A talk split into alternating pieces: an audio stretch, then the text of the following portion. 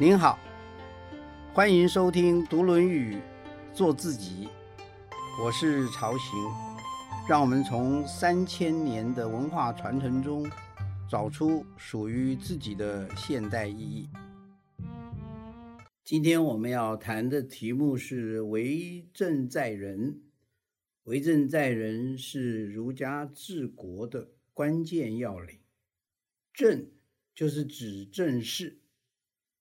指治理之事，也就是统治国家、管理人民的事情。在《论语》的为政篇，孔子对于为政这件事情，提出了一个非常重要、非常深刻，甚至可以说有一点神秘的一句话。子曰：“为政以德。”譬如北辰，居其所而众星拱之。德这个字，我们在前面曾经提到过，绝对不能够只当做道德来讲。德是指一种内在的气质、风格啊，或者是品格能力。也就是说，为政这件事情最重要的就是当政者的修德。北辰就是北极星了，居其所而众星拱之。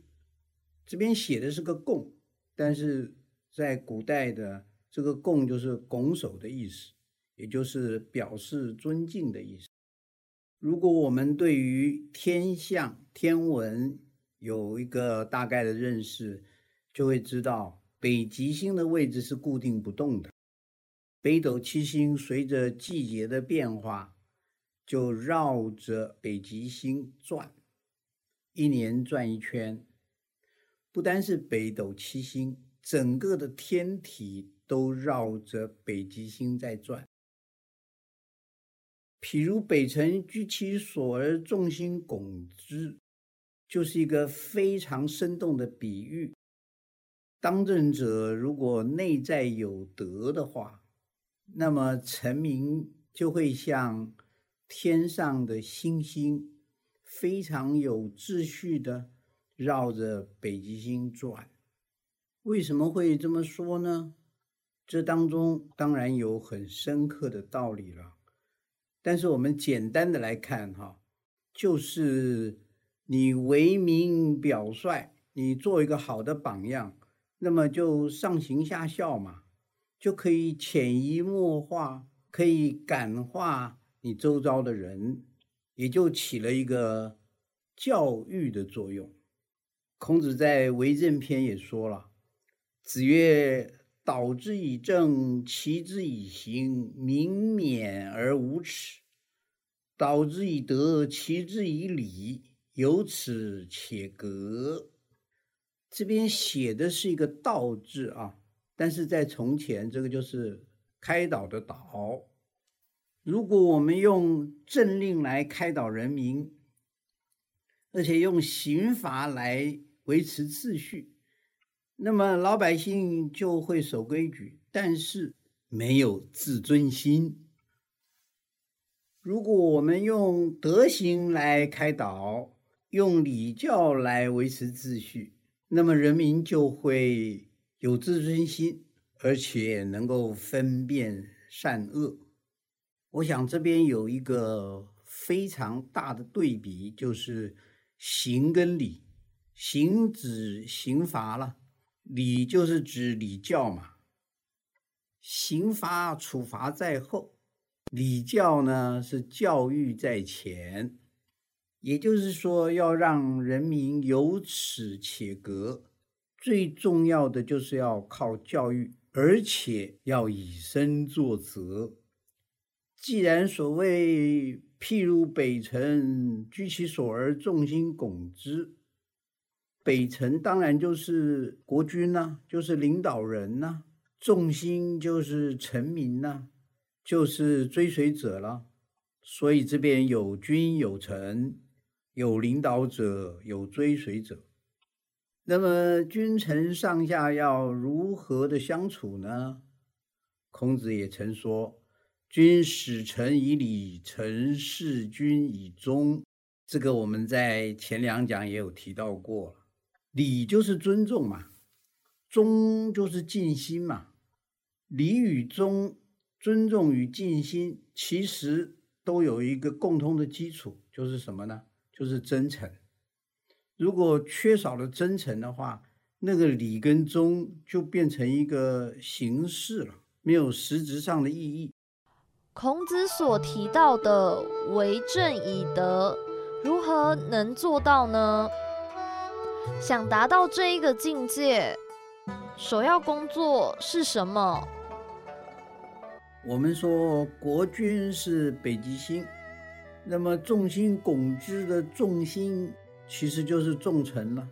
这些臣子当然都是国君选拔出来的，所以众星拱之也不会完全就是自然形成的，他还是靠这个领导人适当的选拔人才。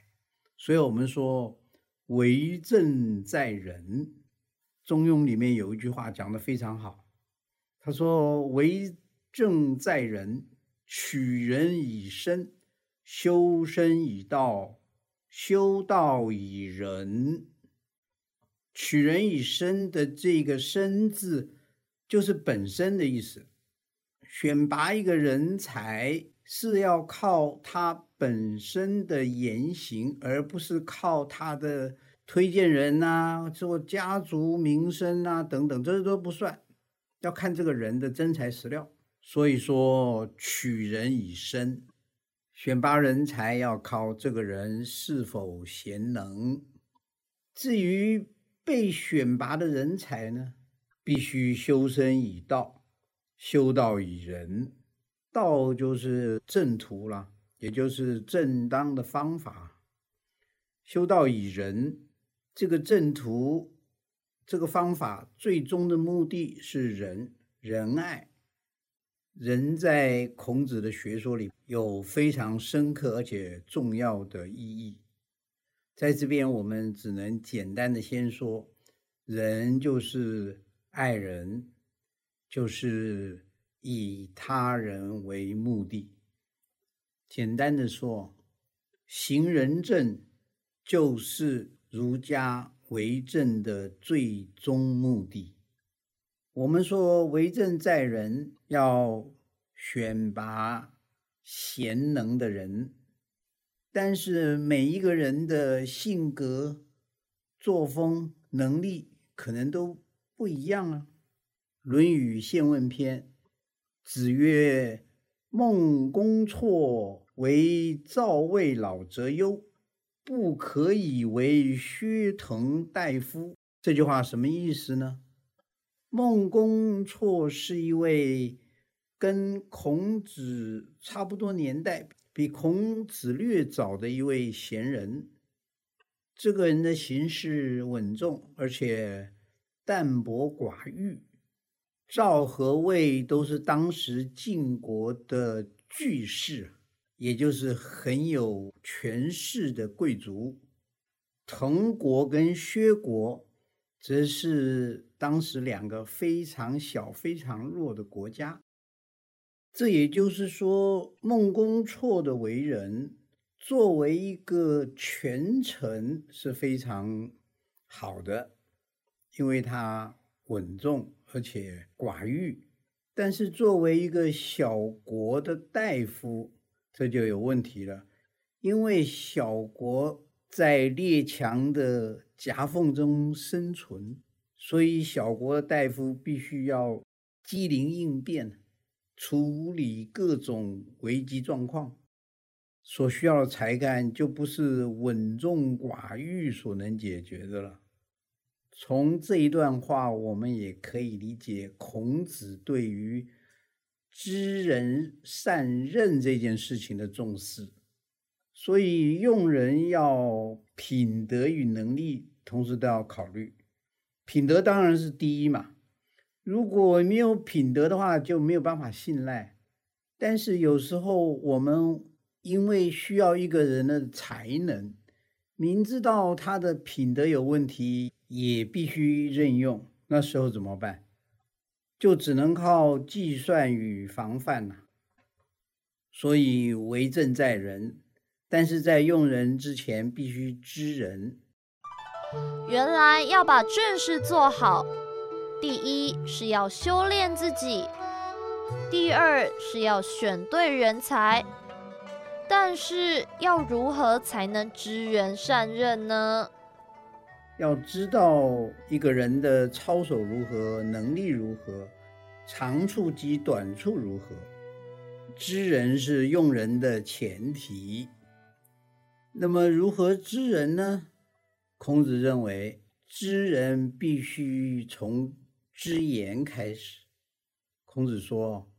不知命，无以为君子也；不知礼，无以立也；不知言，无以知人也。不知命，无以为君子也。这个我们在第一讲时就看过这句话。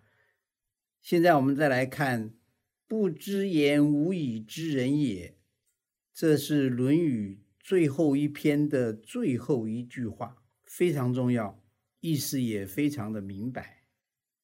那么如何知言呢？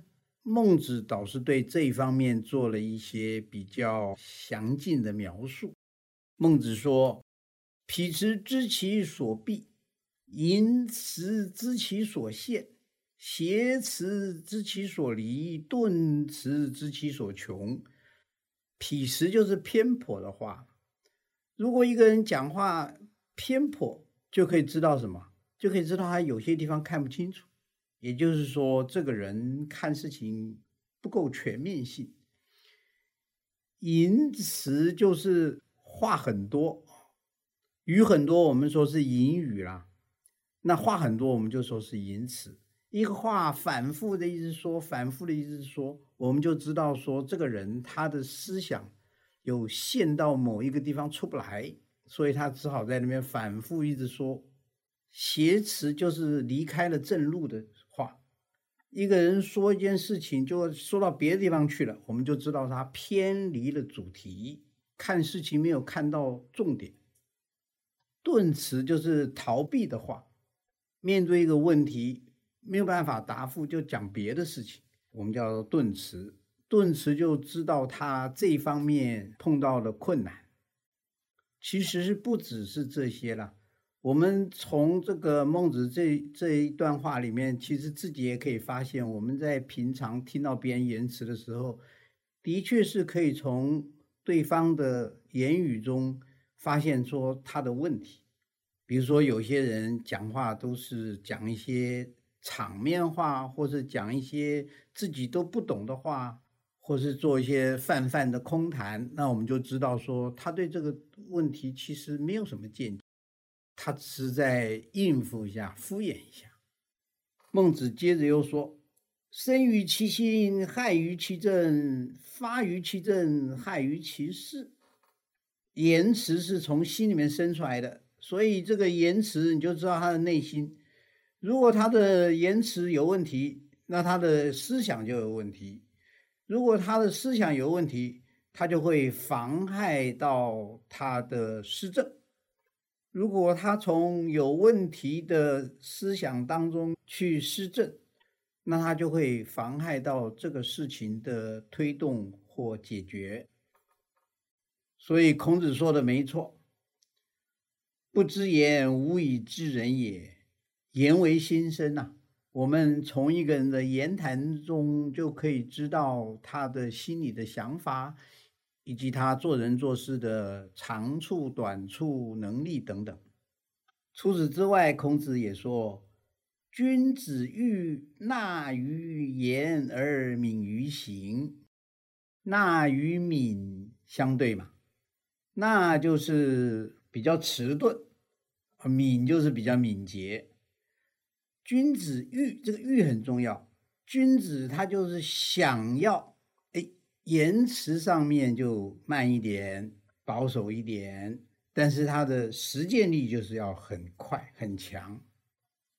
所以，并不是说一个人讲话很厉害，他就行动力很厉害啊，不是的。君子反而希望自己讲的没有那么漂亮，但是做起来做的非常实在。孔子又说：“视其所以，观其所由，察其所安。人焉收窄？人焉收窄？收就是隐藏的意思。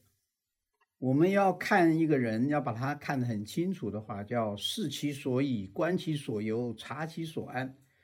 用现在的话来讲啊，就是你去看一个人做一件事情啊，就要去看他做这件事情的原因，就是所以，以及看这个他做这些事情的方式，也就是所由，还有最后最重要的是看他的目的或者结果。也就是所安，皆由原因跟行动以及目的的观察，一个人的言行能力就会非常明白的显示出来了。我们可以在这里综合一下孔子的知人术。首先，你要从言语中观察；再来，你要从他的言语跟行动中来确认。他是不是会去实践？还有呢，你要从他的原因、行动跟目的去观察一个人一贯的做事风格以及能力。我们回到一开始谈到的为政以德，就是为政最重要的就是修德啦。孔子不只是孤立的来讲这句话。他在《论语》其他地方也有类似的一些说明。我们来看一看《宪问篇》。子路问君子，子曰：“修己以敬。”曰：“如斯而已乎？”曰：“修己以安人。”曰：“如斯而已乎？”曰：“修己以安百姓。”修己以安百姓，尧舜其犹并诸。子路问孔子啊，如何成为一个君子呢？孔子就说：修炼自己，用什么来修炼呢？用静，静就是静慎呐，专一啦，内心很专注，很恭敬。子路认为这个很简单呐。所以就是说，哎，就这样就可以了吗？哎，孔子就说了：“修己以安人。如果啊，再往前走的话呢，你就修己以敬；再往下走什么呢？修己以安人。安人就是安顿或者安定你周遭的人。”子路还不满意啊，就再问：“就这样就可以了吗？”孔子又说：“再下一步。”修己以安百姓，百姓我们现在都认为就是民众啊，在古代其实一姓就是一家嘛，也有人说百姓就是百官嘛，或者我们说就是很多很多的族群嘛，所以百姓就不只是你周遭的人哦，而是可能是天下的人哦。等到我们修己以安百姓，就可以说是做到极致了，君子的极致了。所以孔子也说：“尧舜其犹并诸，就是尧舜还担心自己做不到这样的地步了。尧舜就是孔子心目中的圣人嘛，圣人还担心自己做不到这样的地步了，也就是说，这个是极致了。从这边我们可以看到，子路一路追问，孔子也一步一步的回答。”但是所有的施政都是从自己开始，自己做君子，修己以敬，进一步修己安人，再进一步修己安天下百姓。我们在前几讲也谈到过，《大学》里面说的“治天子以至于庶人，一世皆以修身为本”，所以要治国平天下，修身是开始。那我们现代人总是会问：真的吗？一个领导人修己就可以安定众人吗？这个会不会太理想化了呢？太乐观了呢？甚至我们说这个会不会太天真了？太一厢情愿了呢？我这边想解释的有两点。第一个就是说，修己以安人，这一个是从。本末来看的，修己安人是以修己为本，那是不是还要配合其他的条件才能安人呢？我觉得这是有可能的。但是如果没有修己的话，那安人跟安天下都会有问题。这个可以说是儒家的一个基本观点啊。第二个我要提到的是，修己安人，这是就一个现象来说的。真正要追究修己何以能安人这个终极原因呢？这个答案还是在人性当中。这个人性的讨论是个非常重要的课题。我们将来有机会会做一些比较详细的论述。为政在人，我们学习到了孔子修己、知人及知言的为政要领，但这些对现代人又有什么意义呢？近来有一些学者也提出一个中国式管理的说法。这个议题当然也引起一些争议了，因为没有深入的研究，我们也不敢多谈。但是就我对现代经营管理的一些粗浅认识，我知道经营管理涉及到许多对于生产、销售、财务、研发、人事等等的。计划、控制啊、监督啊等等的这些问题，这些管理方面的技术哈，有许多都有赖于利弊得失的筹划跟计算。但是孔孟儒家，他讲究的是真诚、修身这一类的问题，并非以谋略或计算见长。石之仪先生晚年读《论语》，写了一本书，叫做《向孔子学领导》。他没有说向孔子学管理哦。这个可以说是石先生的真知灼见。因为孔子的教导就是要我们修炼自己，要教育每一个人，要知言，要知人。更重要的是要真诚，要自重，要务本。就像我们前面谈到那些修炼，透过这些，我们可以把握住孔孟儒家修己以安人的这种领导风格。所以，我们可以说，在孔子的教诲里面，的确在领导统一方面是有相当的启发性的。为政以德的背后，当然还有相当多的以人性为出发点的理论依据。但是不论如何，至少我们可以接受修炼自己的德行，以身作则，潜移默化身边的人，使追随者信任、信服，再加上知人善任。的确可以给我们在领导统御方面提供相当的启发。下次再会。金句选粹：为政以德，譬如北辰，居其所而众星拱之。当政者如果内在有德行的话，那么，臣民就会像天上的星星绕着北极星转那样，心向着领导人，并以领导人为中心，非常和谐而且有秩序的运作。为政在人，取人以身，修身以道，修道以仁。领导人最重要的，就是要能适当的选拔人才，选拔人才。是要看这个人本身的言行是否贤能，是否有真材实料。